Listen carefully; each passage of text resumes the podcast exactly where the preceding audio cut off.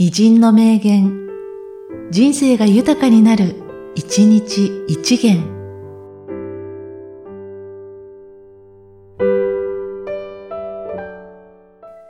6月24日、美空ひばり。生まれし時に、この道知らずとも、この道を歩み、幾年月ぞ。今日涙して、明日また笑おうぞ。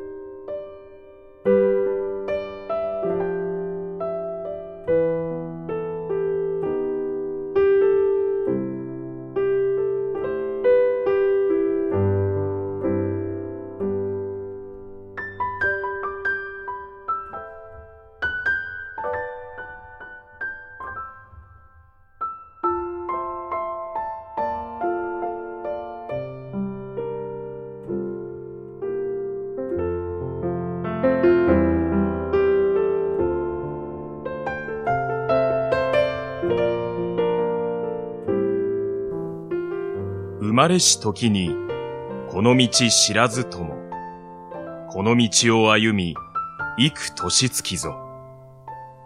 今日涙して、明日また笑おうぞ。